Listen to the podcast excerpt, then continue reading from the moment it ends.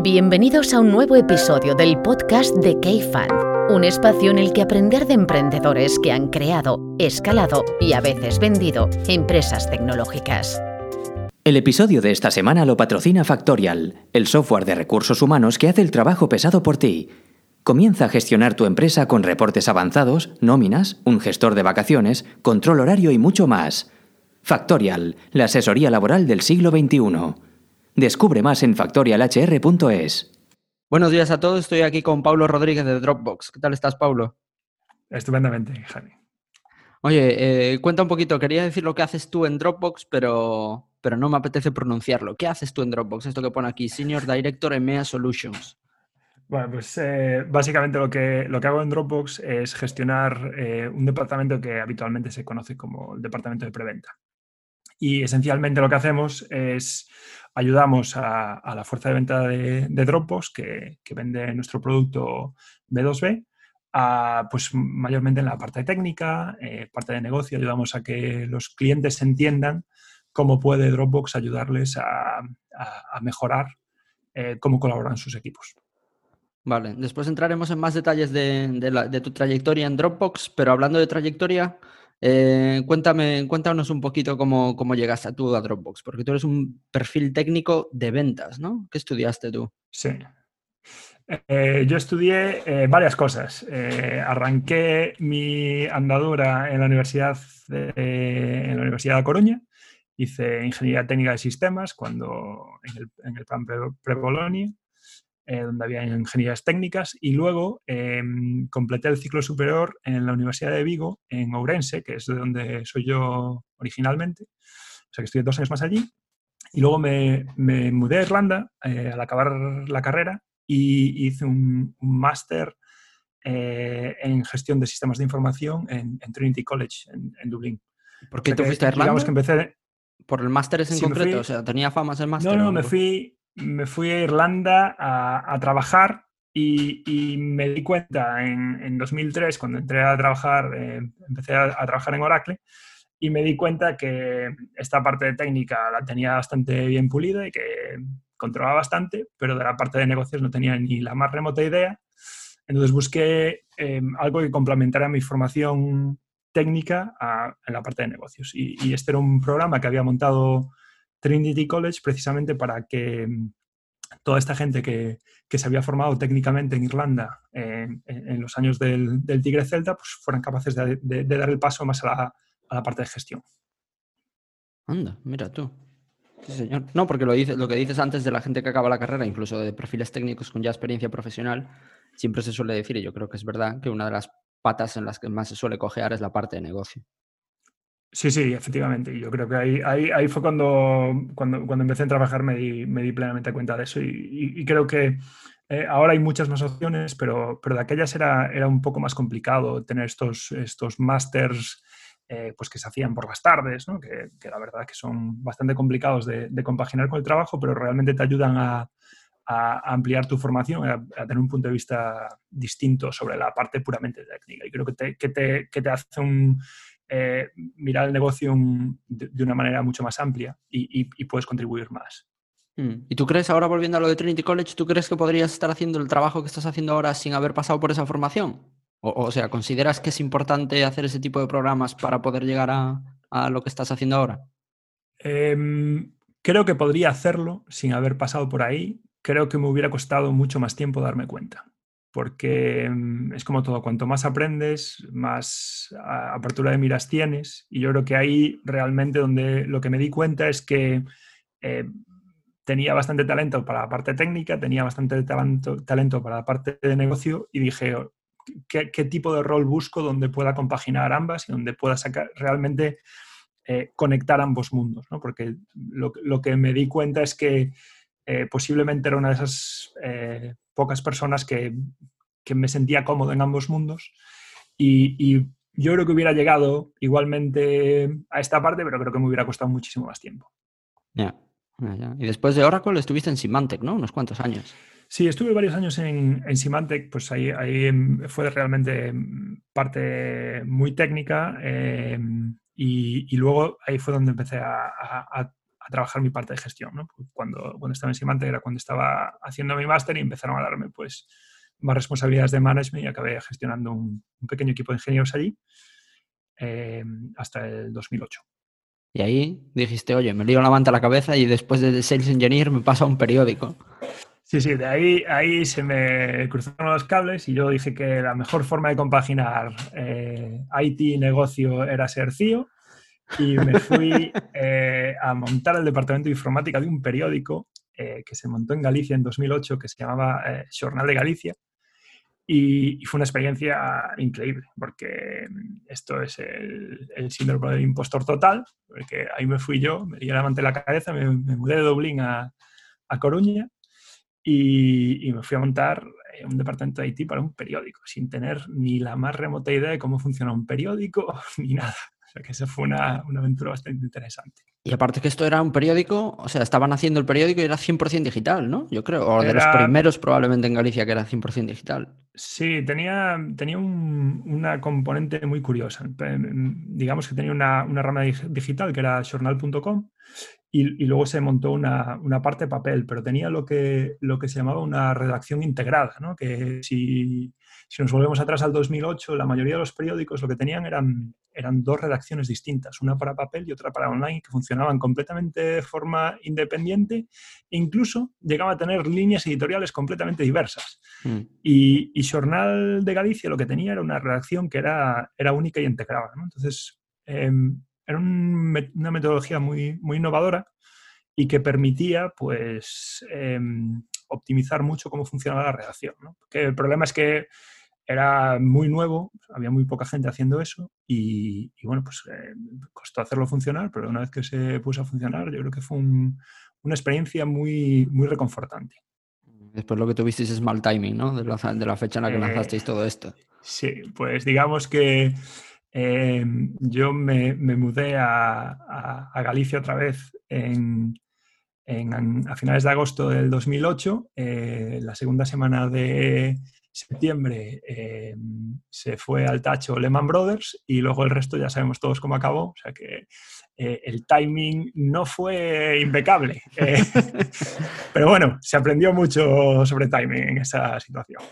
Y después cogiste y te volviste para, para Irlanda y es cuando ya empieza esto de Amazon, Google después, si no me equivoco, y por último Dropbox, ¿no? Sí, em, pasé un breve tiempo por Amazon haciendo trabajo de, de, operaciones de seguridad, que era un poco mi rama, y, y luego ya me pasé puramente a la, a la parte de preventa en, en, Google, donde pues empecé haciendo eh, lo que era antes Google Apps, que ahora es G Suite, y, bueno, digamos que era cuando empezaba Google realmente a invertir eh, tiempo y dinero en, montar ese producto.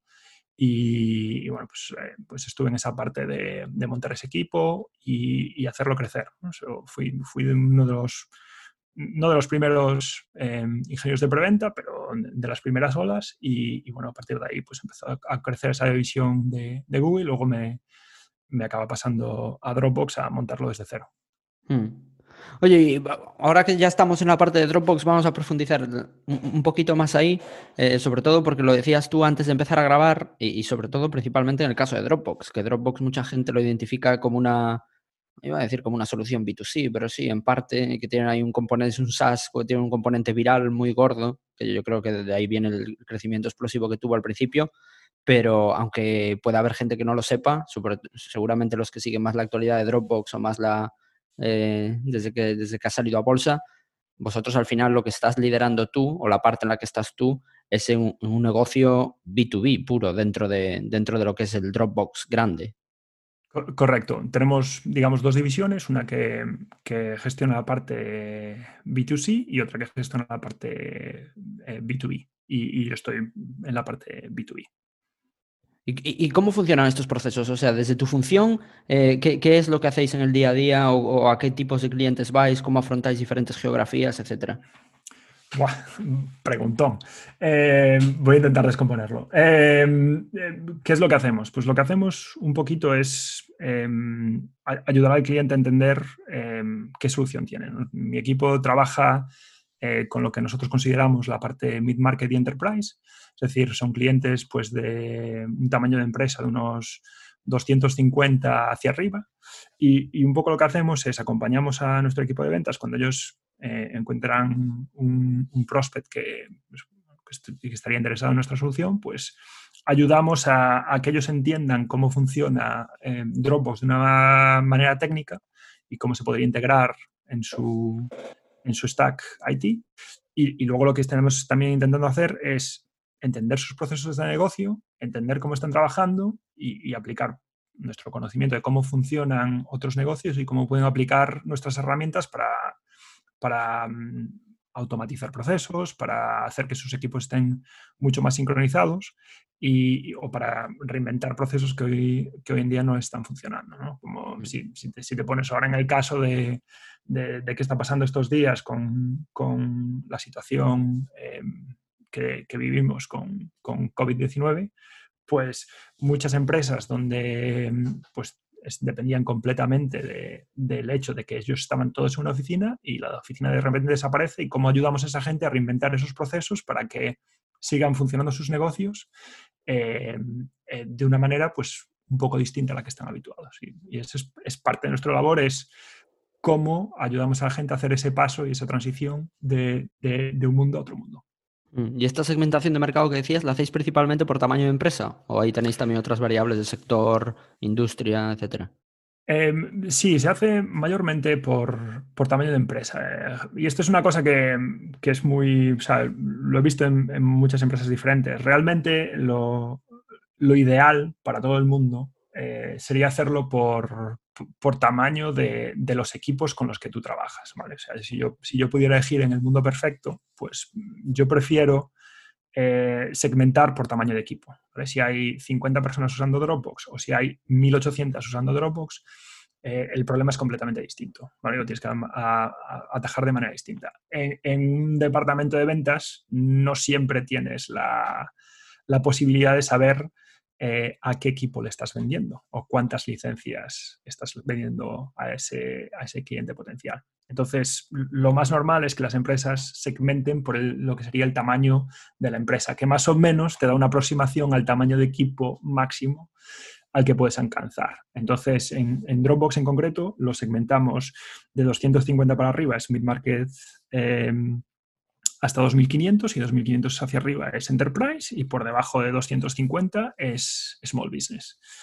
Y, por ejemplo, cuando trabajaba en Google, eh, Google de aquellas pues lo segmentaba de manera distinta, donde hasta 750 era, era Small Business, de 750 a 2.500 era Mid Market y de 2.500 hacia arriba era Enterprise. Entonces, cada, cada, empresa, dependiendo del producto, pues lo segmenta de una forma distinta y luego lo que también haces, pues adaptas un poco eh, tu equipo comercial a, las dinámicas que te, te, esperas encontrar en, esa, en ese segmento de mercado. Pues, si mm. te vas a un segmento small business, pues quieres asegurarte que, tu, que tus ratios sean eficientes para que eh, compense eh, tener un equipo de ventas, pues a lo mejor intentas hacer equipos que toquen menos al cliente, donde apoyes más en la parte self-service o que te haga una parte eh, el self-service, donde tu, tu eh, embudo de marketing sea muy eficiente y sin embargo, si te vas más a los segmentos altos, pues a un mid-market enterprise, pues vas a tener mucha más interacción con el cliente, pues porque las, las complejidades de la empresa son mucho más grandes, porque los equipos son mucho más grandes, porque acceder a la gente que toma las decisiones es mucho más complicado. Entonces, digamos que la dinámica cambia, cambia totalmente el, tipo de equipos que vas a tener, eh, el nivel de experiencia de los equipos que vas a tener y lo que te va a necesitar el, cliente también. Hmm. Y en estos procesos de venta, ¿cuánto ayuda, por curiosidad, cuánto ayuda el hecho de, que esté detrás la marca de Dropbox? Y me explico. O sea, como decía al principio, hay muchos SaaS, o sea, hay otros SaaS donde los procesos de venta pues, parten prácticamente de cero, donde el cliente no conoce la solución. Pero una de las cosas que tiene Dropbox y que tienen otros productos SaaS, pero que es algo demasiado, o sea, difícil de conseguir, es que muchas veces entráis, me imagino que entraréis en empresas donde quizás los usuarios, ya sean como empleados de la empresa o como, como usuario común, ya conoce o ya utiliza Dropbox. ¿Eso notáis que os facilita después la entrada como, equipos de ventas o, no es para tanto? Em, sí y no. Em, generalmente sí, la mayoría de las veces sí que te facilita porque es una marca conocida y al fin y al cabo pues, eh, no, tienes que explicar mucho eh, lo que haces. Em, la gente escucha Dropbox, ah, vale, sí, Dropbox, perfecto, lo uso o lo he usado y, y entiendo el concepto. Em, ¿Qué pasa? Que mm, esto es a veces es lo, positivo y lo negativo. Lo negativo es que a veces pues, te asocian pues, más con, el concepto de file sync and share, donde mm. nosotros pues, desde hace unos años nos hemos centrado mucho más en la, parte de colaboración de equipos y, ahí es donde pues, tienes que convencer y exponerle al cliente eh, cómo es tu producto y cómo ha cambiado. Entonces, eh, en ese punto de vista, pues entras con una preconcepción que luego tienes que cambiar. Pero vamos, yo creo que es muchísimo más fácil entrar con una percepción que luego tienes que cambiar que entrar de total desconocido. Entonces, sí, realmente yo creo que en, general va a ayudar mucho y luego te vas a encontrar mucha gente, esto pasa habitualmente, eh, usuarios acérrimos de Dropbox en, una empresa pues que, te van a ayudar a, que, a que la solución eh, se, implante mucho más eficientemente, pues porque hay gente que ya lo está usando. Con lo cual, mm. pues es, mucho más fácil entender cómo puedes hacer funcionar un producto SaaS cuando alguien ya lo está usando dentro de una empresa, que cogerte un folio en blanco, tener la curiosidad suficiente para saber cómo funciona un proceso de negocio de una empresa y luego intentar ver si tu producto ayuda a ese proceso de negocio o no. Mm, porque además lo acabas de mencionar tú, o sea, que Dropbox al principio eh, pues era como un file sync simplemente, bueno, simplemente entre comillas, con todo lo que la complejidad que se supone, pero poco a poco eh, la gama de productos ha ido ampliando y hoy en día sois más, como lo, creo que lo decías tú, más una, una, herramienta que facilita la colaboración entre equipos. Supongo que eso es lo parte de cómo vendéis o cómo se posiciona hoy en día la empresa. Efectivamente, entonces nuestro, nuestro, nuestro posicionamiento es exactamente ese. Eh, ¿cómo, ¿cómo, podemos ayudar a los equipos a que, a que trabajen y estén sincronizados? Eh, independientemente de las herramientas que utilicen alrededor de su, de su proceso. Y eso es realmente la, la propuesta de valor que tenemos hoy en día. Hmm. ¿Cuesta mucho cambiar la mentalidad, lo que decías tú, eh, por, por, seguir con este tema, que me interesa? ¿Cuesta mucho cambiar la mentalidad del potencial cliente cuando te asocian mucho a una idea? Y tú vas lanzando features de producto o productos nuevos, que habéis lanzado varias cosas en los últimos meses o los últimos años, desde Paper, no, no me acuerdo cómo se llamaba el último producto. ¿Cuesta mucho cambiar esa mentalidad del cliente para que os asocie con ese último producto, con toda la suite y no con lo principal que probablemente usaron muchas veces a nivel personal?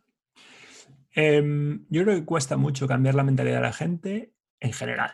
O sea, no creo que, que, sea una cosa en particular para un, para un SaaS que, que arranca como un, como, un, producto único y se pasa a un multiproducto, ¿no? que es un poco la, la evolución que, que, ha tenido Dropbox o que, por ejemplo, he visto en Google, donde pasamos de tener G Suite como un único producto y luego pues pasamos a tener toda, toda la parte de, de Infrastructure as a Service, o sea, que te pasas a un multiproducto. Entonces, Em, en general, ese, proceso de, cambio en, la percepción de la gente es muy complicado, pero para todo.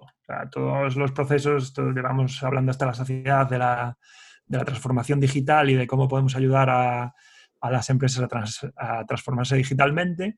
Vamos hablando durante cinco años y ha tenido que venir una pandemia global para que pase realmente, mm. donde no nos ha quedado más remedio que cambiar porque es que la situación nos obligaba. Y hemos intentado hacerlo todo bonito, hacíamos conferencias, hemos ido a las conferencias de transformación digital y todo sonaba muy bien y la idea era muy razonable, pero luego cuando, cuando llega el momento de cambiar la forma en la que tú haces las cosas en tu casa, ahí ya, ostras, cuidado, que el cambio es muy complicado. Entonces, eso, eso es, en general es bastante complejo. Pero yo creo que es una cuestión de naturaleza humana. El cambio es difícil y punto. O sea, no, nadie mm. se levanta por la mañana y dice, voy a cambiarlo todo. A no ser que sea Donald Trump. Pero y, por, seguir con la pregunta original de la, parte más de ventas, ¿y, cómo, cómo, adaptáis esto? ¿Cómo cambian estos procesos de ventas por, país? Que es algo que tú comentabas antes de que empezásemos a grabar. Ah, cada, país funciona de una manera completamente distinta. Yo creo que ahí es una, de esas cosas que em, yo cuando, cuando entré en Dropbox estábamos todos en Dublín, teníamos una oficina de unas 30 personas y, ahora estamos en, en, cuatro países em, en, en, toda Europa. Entonces, Em, esa adaptación al país eh, necesitas hacerla, es fundamental, porque la, forma en la que vendes, la forma en la que interaccionas con, interactúas con otras personas, eh, es completamente distinta en, cada país. A vender en España y vender a Italia, aunque es similar, es diferente. Vender en España y vender en Finlandia es, son, no es ni el mismo deporte. Eh, son cosas completamente distintas. Entonces necesitas, eh, para mí, hacer varias cosas. Una es entender realmente la cultura del país a la que te vas y para eso creo que es imprescindible que, tengas gente local. Entonces, para mí la, cosa más importante de, ese proceso fue encontrar gente en esos mercados locales que entendiera eh, nuestra filosofía, que entendiera nuestra cultura empresarial, que entendiera la forma en la que nosotros queríamos hacer las cosas y, el objetivo al que queríamos llevar a nuestros clientes y usar a esa gente eh, para extender ese mensaje con su punto de vista cultural eh, que aplica a ese país. Entonces, cuando nos fuimos a Francia, pues buscamos esos perfiles en Francia que, que nos iban a ayudar a expandirnos allí. Parte de ese proceso es llevarte tú también tu, un poco de tu propio talento para que puedas crear una homogeneidad cultural dentro de la empresa, pero también permitiéndole al país pues, que aplique la suya. Entonces, es un, para mí eso ha sido extremadamente complicado y complejo, porque realmente es que es muy complicado y complejo. Eh, juntar eh, una aproximación de expansión Em, europea y con la idiosincrasia de cada país. Y, a mí me pareció un proceso muy bonito, pero también muy complejo. Ya. Oye, Pablo, pues vamos a entrar en un tema que sé que te gusta bastante, que es el tema de la cultura que tenéis en Dropbox. Eh, de hecho, yo creo que te he visto varios, un par de charlas al menos donde, donde hablas mucho de esto eh, y de cómo afecta, cómo gestionáis equipos, a cómo es la comunicación interna. O sea, ¿cómo, ¿cómo es la cultura de Dropbox o cómo entendéis la cultura empresarial ahí dentro? Pues mira, em, yo creo que esto es una cosa que, también he, visto mucho en, hablando con, emprendedores en España, que es el, eh, el hecho de que el fundador eh, sea parte de la empresa. Para mí eh, es una cosa fundamental. Yo he trabajado en empresas donde el fundador es parte de la empresa y donde el fundador no es parte de la empresa y, y son como dos mundos completamente diferentes. Y cuando eh, dices que el fundador sea parte de la empresa, ¿a qué te refieres? Eh, que el fundador sea parte activa de la empresa, que esté allí dirigiendo o que siga en el día a día, de alguna manera. Entonces, eh, yo creo que eso es, es, fundamental para que tengas, para que la cultura sea algo realmente importante en la empresa. Yo creo que los, los fundadores se preocupan por la cultura, porque se preocupan por la empresa, porque es como, es como su, su pequeña creación. Entonces, mm. Em, siempre a mí me suele pasar que cuando conozco a un fundador, pues un poco viendo cómo el fundador ve el mundo, pues te, imaginas cómo será la cultura en la empresa y generalmente tampoco está muy, muy desencaminado el tipo. Entonces, eh, en Dropbox em, tenemos dos fundadores, eh, Drew y Arash, y, y, realmente Drew es nuestro, es nuestro CEO, con lo cual sigue en el día a día y Arash es un poco el, hombre eh, detrás de las cortinas, ¿no? que está, eh, parece que no está ahí, pero realmente sí que está ahí. Un poco es el que, es el que se encarga de la cohesión cultural dentro de la empresa. Eh, hasta, hasta el 2000, para que os hagáis una idea, hasta el 2014, Arash entrevistaba a todos y cada uno de los empleados que entraban a trabajar a Dropbox. En 2014 ya serían cientos, me imagino. En 2014, pues supongo que andaríamos sobre los 700 empleados. Y, él siempre los entrevistaba. Entonces, ¿qué, qué, hacía eso? Pues lo que buscaba era esa, esa conexión cultural. Estas son personas que, que piensan como nosotros pensamos, que creen en las mismas cosas que nosotros creemos y dentro de la diversidad, porque es imprescindible que crees equipos diversos, vamos alineados hacia el mismo sitio, sí o no. Entonces eso es algo que, siempre se buscó en, Dropbox y, se sigue buscando. Y es algo que para mí es, fundamental. Y, yo creo que ahí en el, 2014 hubo un, un punto de inflexión. Cuando empezamos a expandirnos internacionalmente como, como empresa, que ahí ya llega un momento de una persona que está en la oficina de San Francisco ya no puede entrevistar a todas las personas eh, globalmente porque tampoco escala. Y, y, ahí es cuando Dropbox eh, hace un proceso donde, eh, digamos que formalmente define los, los valores de empresa. Y ahí, para mí, hay dos maneras de hacer esto. Ahí tienes los valores de empresa eh, yo he visto el, clásico donde se juntan unos directivos en, una oficina, hacen un brainstorming, en plan, ¿cuáles son nuestros valores de empresa? Y, salen ahí una lista de, cinco o seis cosas eh, que quedan súper bien y, luego le dicen a la gente, tenéis que creer en esto. Y personalmente creo que es un proceso que, que no te lleva mucho porque no involucra a toda la empresa en ese, en ese proceso. Y sin embargo, la, forma de hacerlo en Dropbox fue un, poco distinta. Fue, fue, más como un, destilado, ¿no? hay que hacer el, aguardiente de, de valores. yo, yo, dije que iba a tirar para casa. ¿eh?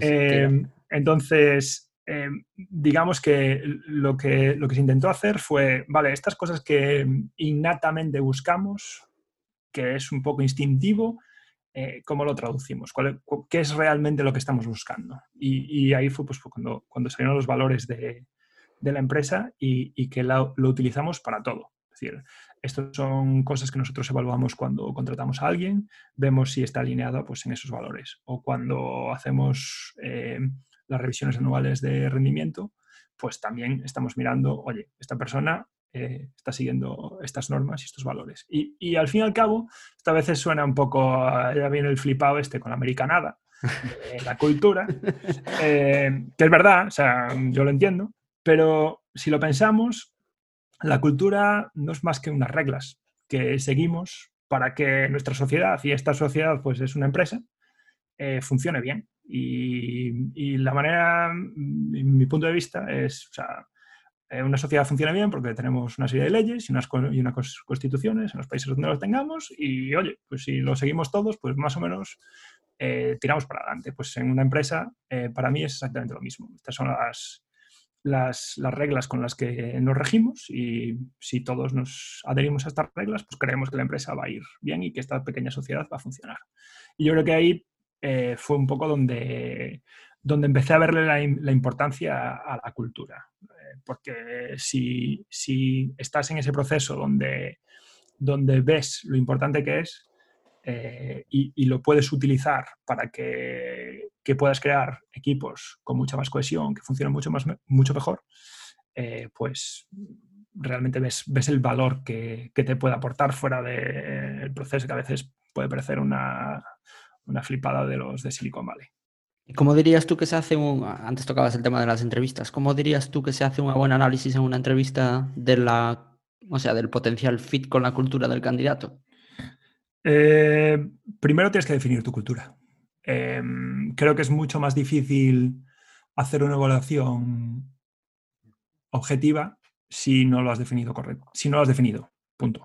Em, una vez que lo tienes definido es, es mucho más fácil, pues porque sabes eh, qué cosas preguntar, sabes qué, qué, es lo que estás buscando con, con, tu pregunta, tienes un propósito cuando, cuando haces una pregunta al candidato eh, y, y, eres capaz de, de, entender cómo su respuesta se alinea con ese valor cultural que tú estás intentando eh, entender. ¿no? Por ejemplo, si...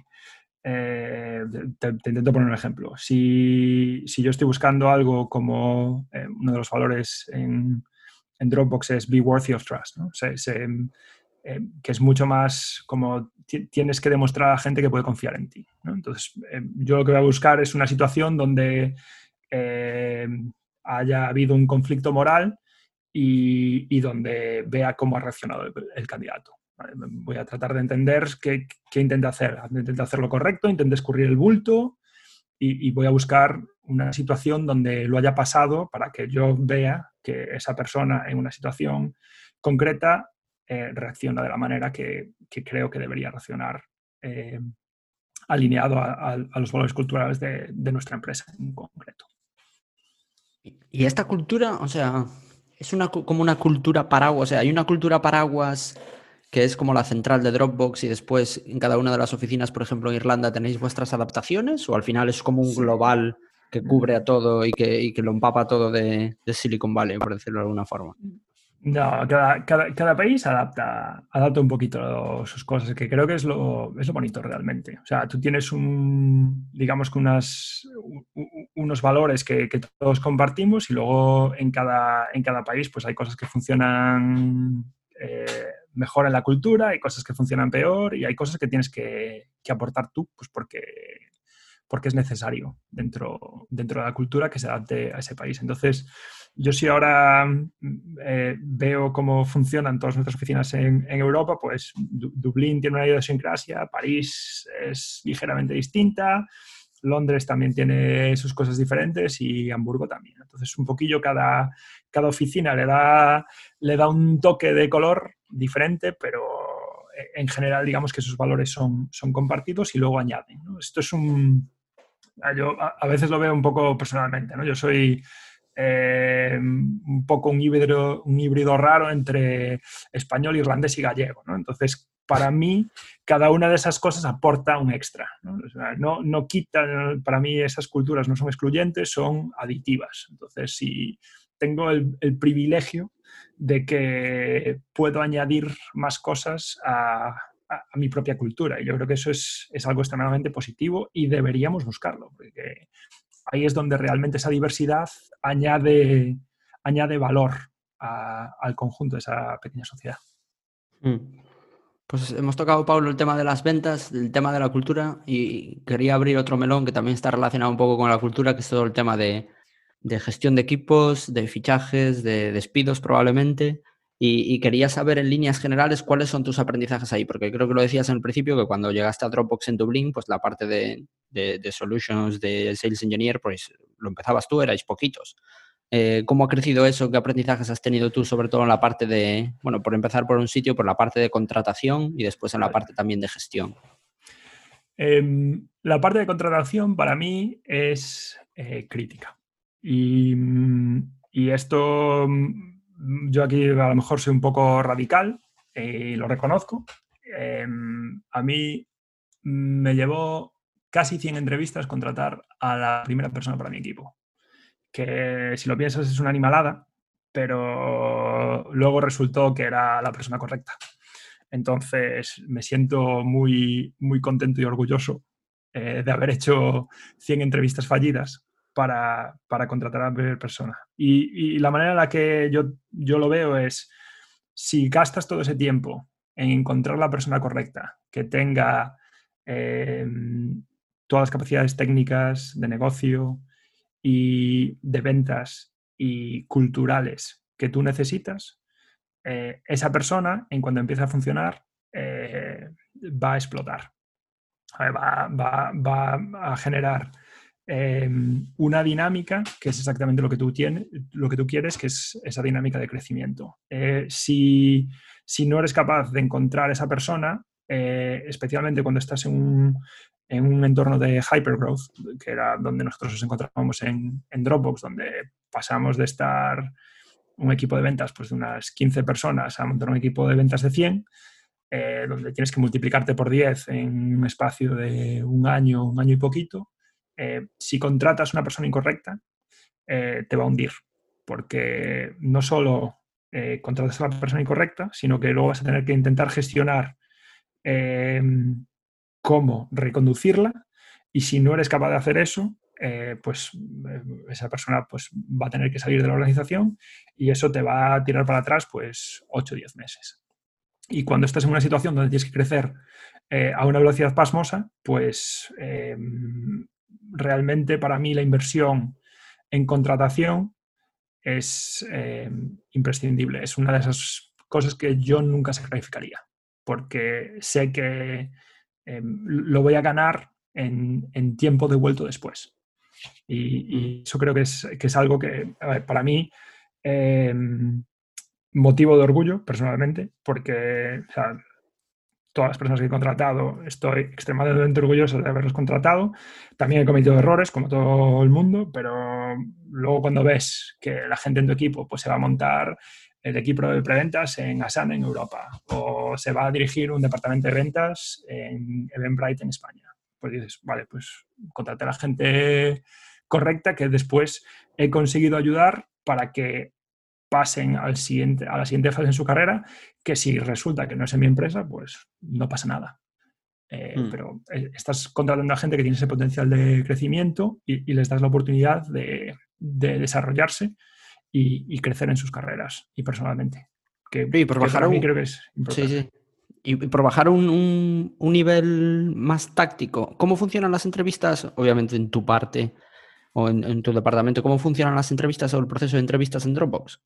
Eh, pues es un proceso, la verdad, bastante estructurado y un poco largo, pero yo creo que muy, muy interesante. Em, em, la forma en lo que hacemos, pues em, se divide las entrevistas en un panel. Eh, antes de empezar un proceso de selección, se reúne el, panel de entrevistadores con la persona que, que contrata y que abre el puesto. La persona que abre el puesto, pues hace un debrief con, con, con todo el panel de, entrevistadores y, un poco pues cuenta lo que se busca en el rol, em, cuáles son las cosas negociables, las que no, eh, cuáles son las cosas que, que, tenemos que, que, buscar en cada candidato y cuál es el rol dentro de ese panel de cada uno de los entrevistadores. Por ejemplo, eh, si yo muchas veces pues entrevisto para equipos de venta y, mi rol es, vale, esta persona puede trabajar como parte de un equipo de venta. Yo no voy a entrevistar la parte técnica, sino un poco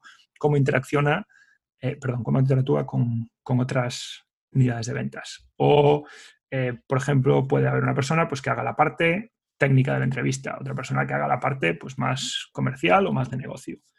otra parte que se focalice más en los valores cómo se alinea esta persona en los valores de, la empresa. Y luego lo que hacemos es, eh, tenemos una figura muy curiosa que es el moderador. Y el moderador es una persona independiente al proceso, eh, cuyo única labor es gestionar ese proceso. Entonces, esta persona es independiente y, un poco es el que intenta eliminar esos bias que, que, tú puedes introducir en un proceso de selección ese moderador que ni le va ni le viene porque pertenece a otro departamento completamente distinto y su única función es gestionar ese proceso de, contratación, em, pues ayuda eh, un poco pues a, encontrar em, esos puntos contenciosos, ¿no? Donde tú a lo mejor pues te cae muy bien una persona en una entrevista y, y a lo mejor pues le das una, una posición más positiva y sin embargo, pues porque te cayó muy bien o porque la persona era eh, muy simpática en la entrevista, pues a lo mejor no fuiste lo suficientemente eh, concienzudo en la forma en la que hiciste las preguntas. Entonces, ese mm. moderador va a decir, oye, pero es que Juan dice que mm, no vio buena capacidad de interacción con esta persona y otros equipos. Y tú, sin embargo, mm, que eres la persona responsable de esto, tampoco le diste mucha importancia. ¿Por qué? Explícamelo. Entonces, esa, mm, esa figura independiente para mí es una cosa mm, que, nunca había visto hasta que llegué a Dropbox y que realmente me, encanta porque, mm, porque elimina esa, esa parcialidad, no la elimina completamente, pero eh, elimina parcialmente esa parcialidad que, que te ayuda a tomar mejores decisiones. Y, este moderador no participa en el proceso, decías tú, o sea, no tiene voz ni voto al final. No, mm, no, es, simplemente es una persona que modera el debate. Es el, playmaker del, debate y, es el que finalmente eh, recopila todo, todo el feedback y lo que hace es crear un, un paquete de contratación diciendo, oye, pues esto es el feedback, estas son mis, este es mi punto de vista independiente viendo lo que todo el mundo dice, pues estas son las cosas que deberíamos tener en cuenta.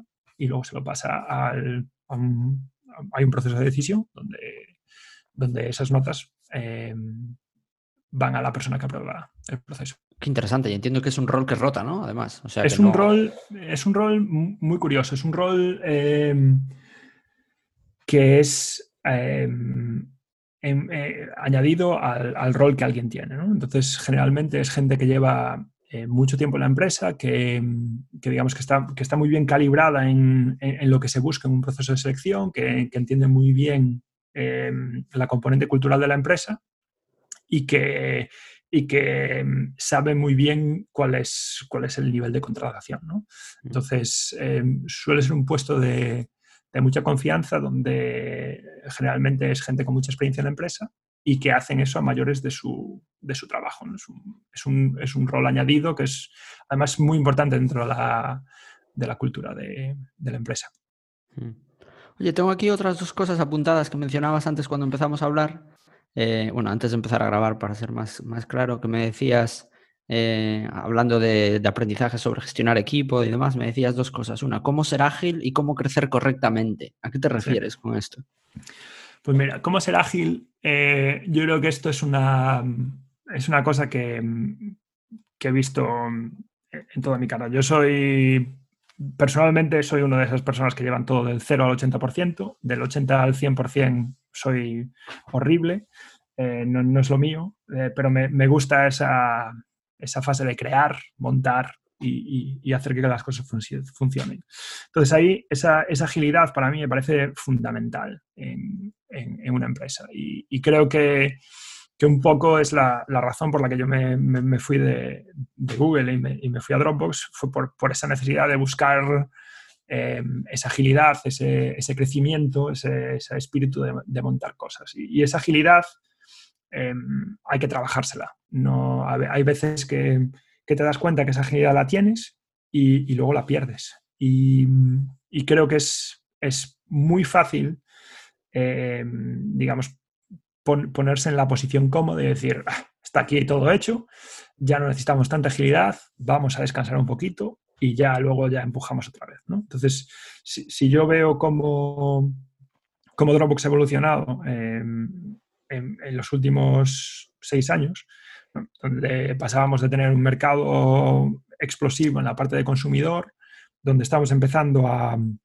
entrar en las empresas, eh, una decisión fácil hubiera sido, ah, pues nos apalancamos aquí, estamos tranquilos, que este mercado es fácil y no pasa nada. Y, si hubiéramos hecho eso, pues eh, si te das cuenta, desde 2016-2017, eh, Google con, con, su suite de colaboración y Microsoft con su suite de colaboración y, y luego otras, otras empresas como Vox entran en ese, en ese mercado eh, a, comérselo. Entonces, si tú no tienes la agilidad para, para, pivotar tu negocio, para ver dónde está la oportunidad, para adaptarte a la situación a la que tienes, eh, nunca vas a poder ganar. Yo creo que eso es algo eh, muy transferible para, para, cualquier startup, donde, donde tú tienes que estar siempre eh, atento a qué está pasando, cómo está cambiando el mercado, cómo están reaccionando mis competidores, estoy vendiéndole bien a mis clientes, mis clientes me hacen caso o no, les estoy sirviendo correctamente y si alguna de esas cosas cambia, tú tienes que reaccionar. Y creo que, que eso es, es, fundamental en una empresa. Eh, y te pongo un ejemplo que es un poco estúpido, pero, eh, pero creo que es, que es, que es bastante que es bastante clarificador. Em, la, cultura del Dropbox, em, digamos que había cinco valores que estaban definidos y, había cosas dentro de esos valores que eran extremadamente buenas y fantásticas para la empresa, pero había otros que cuando los llevabas al extremo eh, realmente te ralentizaba. ¿no? Entonces, uno, uno, de, esos, de esos valores era sweat the details, ¿no? suda los detalles, eh, mm. asegúrate que todo está muy bien hecho. Entonces, eso que sirvió a Dropbox durante muchísimos años y durante eh, una de nuestras grandes etapas de crecimiento, donde pues, realmente todo lo que se sacaba estaba extremadamente pulido, funcionaba, porque al fin y al cabo tiene 600 millones de usuarios y si haces algo mal, pues se va a notar. Em, la consecuencia de llevar eso al extremo es que pierdes la agilidad de desarrollo de tu producto. Y otros productos que van a entrar en el mercado, que vienen sin, esa necesidad de, pulir y hilar tan fino, pues te van a comer mercado. Entonces, ¿cómo pivotas eso? ¿cómo, encuentras ese, punto medio? Yo creo que ahí eh, Arash, que es, que es uno de nuestros cofundadores, eh, se empezó a dar cuenta de que esa, esa agilidad se estaba pues, pues un poco eh, perdiendo si nos centrábamos demasiado en, llevar al extremo los valores y, intentó em, explicarnos como organización cómo debíamos pivotar y cómo debíamos cambiar y evolucionar esos valores para que tuvieran mucho más sentido para la nueva situación donde estaba la empresa. Y creo que eso es algo eh, extremadamente difícil de hacer eh, porque tienes que un poco abstraerte de la situación en la que estás y, pensar cómo evolucionas tu, empresa para, mantener esa agilidad y, esa, y ese dinamismo que te permite adaptarte al mercado. Eh, para mí eso es, es, crítico dentro de una empresa y es muy fácil de perder, muy fácil ponerte en la postura cómoda eh, y muy difícil de recuperar. Tienes que tener eh, mucha concentración para recuperarlo. Y es mm. muy peligroso porque a veces eh, se te pasó el momento. Y, sobre todo en, en, startups que están creciendo en, entornos extremadamente dinámicos, donde el mercado cambia, cambia mm, cada mes, si, si pierdes esa, esa, capacidad de ser ágil y dinámico, te puedes perder el mercado. ¿Y en la parte de crecer correctamente, a qué te referías? Eh, crecer correctamente es, es, un poco al, hilo que hablábamos antes de, contratar a las personas correctas. Con calma. Eh, contratar a gente que está alineada a, cómo la empresa ve el mundo y el problema que estás intentando solucionar. y digamos que esto ya es una, una parte más personal, que es más como, como me gusta a mí gestionar equipos, que es eh, tener ese punto de, humanidad con la gente ¿no? y, de honestidad. Un poco, hay un libro que, que, se llama Radical Candor, ¿no? que, es, que un poco explica cómo hacer, cómo ser honesto con la gente, pero tener, tener humanidad. ¿no? Y, y, creo que eso es, es algo que, que, para mí fue un, gran aprendizaje, un poco el, decir las cosas que son un poco difíciles y ayudar a la gente a, cambiar em, comportamientos y actitudes que, a lo mejor no ayuden o a corregir algo que se está haciendo mal, y, pero siempre desde un, desde un, punto de vista eh, humano, ¿no? donde lo que se puede criticar es la, la, ejecución de algo, no se critica a la persona. y eso eh, creo que es algo que para mí ha sido un, un gran aprendizaje eh, cuando he entrado a trabajar en Dropbox, que, un poco que, que, separo a la persona del rol y el trabajo que está haciendo y, los trato un poco independientemente. Y, así, pues, digamos que creces con, de, la manera correcta, ¿no? porque estás dando a la gente feedback sobre, sobre cómo pueden mejorar en, su trabajo y en sus roles profesionalmente, pero también los, los, tratas eh, con cariño. Yo em, tengo la suerte que em, el 80% de mi equipo son realmente buenos amigos míos porque em, trabajo en esa relación, pero si les tengo que decir algo que están haciendo mal o les tengo que reorientar en, en, algo, ellos entienden que hay esa diferencia. No es Paulo mi amiguete, sino que es Paulo eh, mi jefe que me está ayudando a crecer. Y, y, creo que es algo extremadamente difícil de hacer, pero cuando consigues hacerlo en un equipo, eh, la dinámica del equipo funciona muchísimo mejor y, y, el, y el, equipo, eh, digamos que crece de la, de la manera correcta. A eso me refería.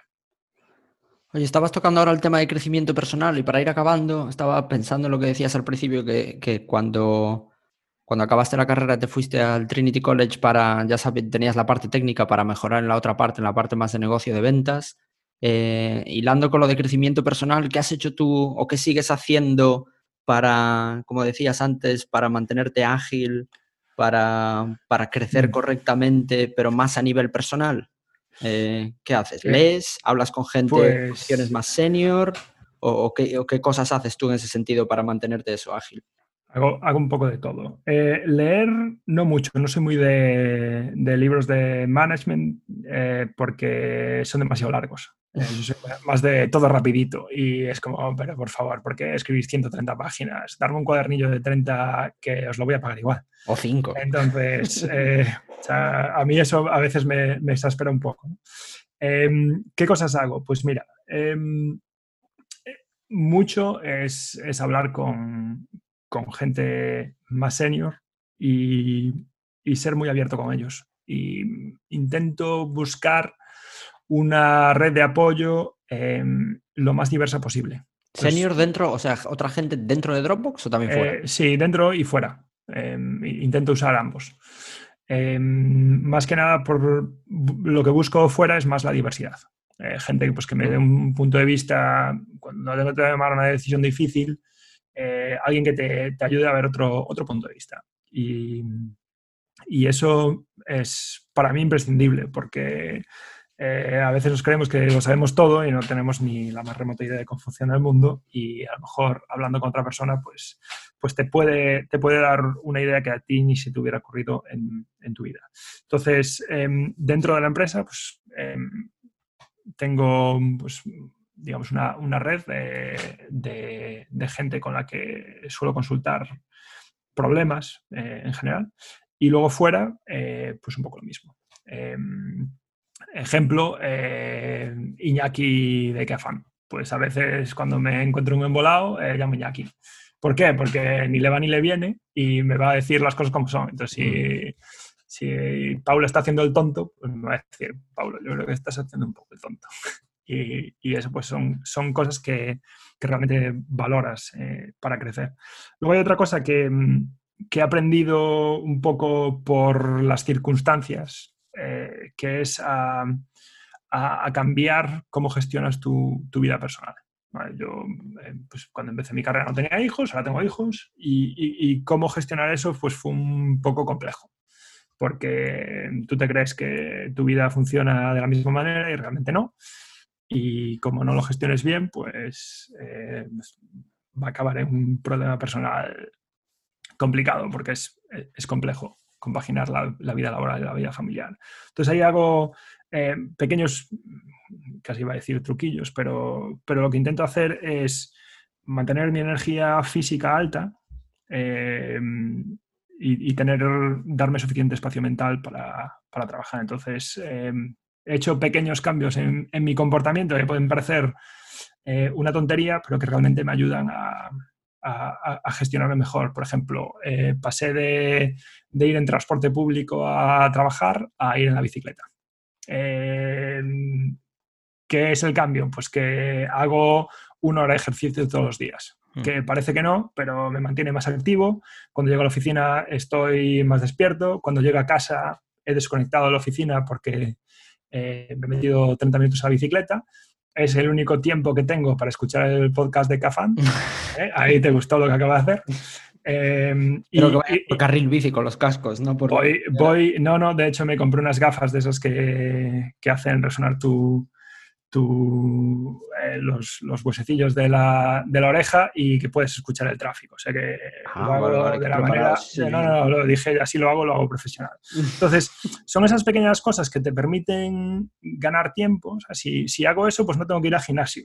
Eh, para mantenerme en forma y, y, tener, tengo que trabajar, ir a trabajar igual. Entonces, esas pequeñas, esos pequeños y nimios cambios que puedes hacer en tu vida te permiten eh, pues dedicar más tiempo a, otras cosas que son más importantes. Y, luego, eh, yo soy bastante organizado en el calendario.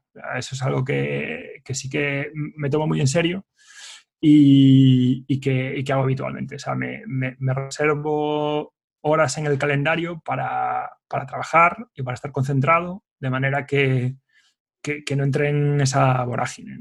Y, a, veces eh, puedes entrar en esa espiral de trabajo y esas vorágines donde no tienes tiempo a levantar la cabeza y respirar y si, si para ti lo que funciona es ser organizado, te lo pones en el calendario y dices, vale, estas dos horas me las voy a dedicar a eh, reflexión o a trabajar en este proyecto en concreto y, es, digamos, un, un, tiempo que me reservo para mí y donde no se puede tocar y donde no voy a tener reuniones y donde no voy a hacer eh, nada excepto lo que tengo definido. ¿Y eso, para mí ha sido crítico.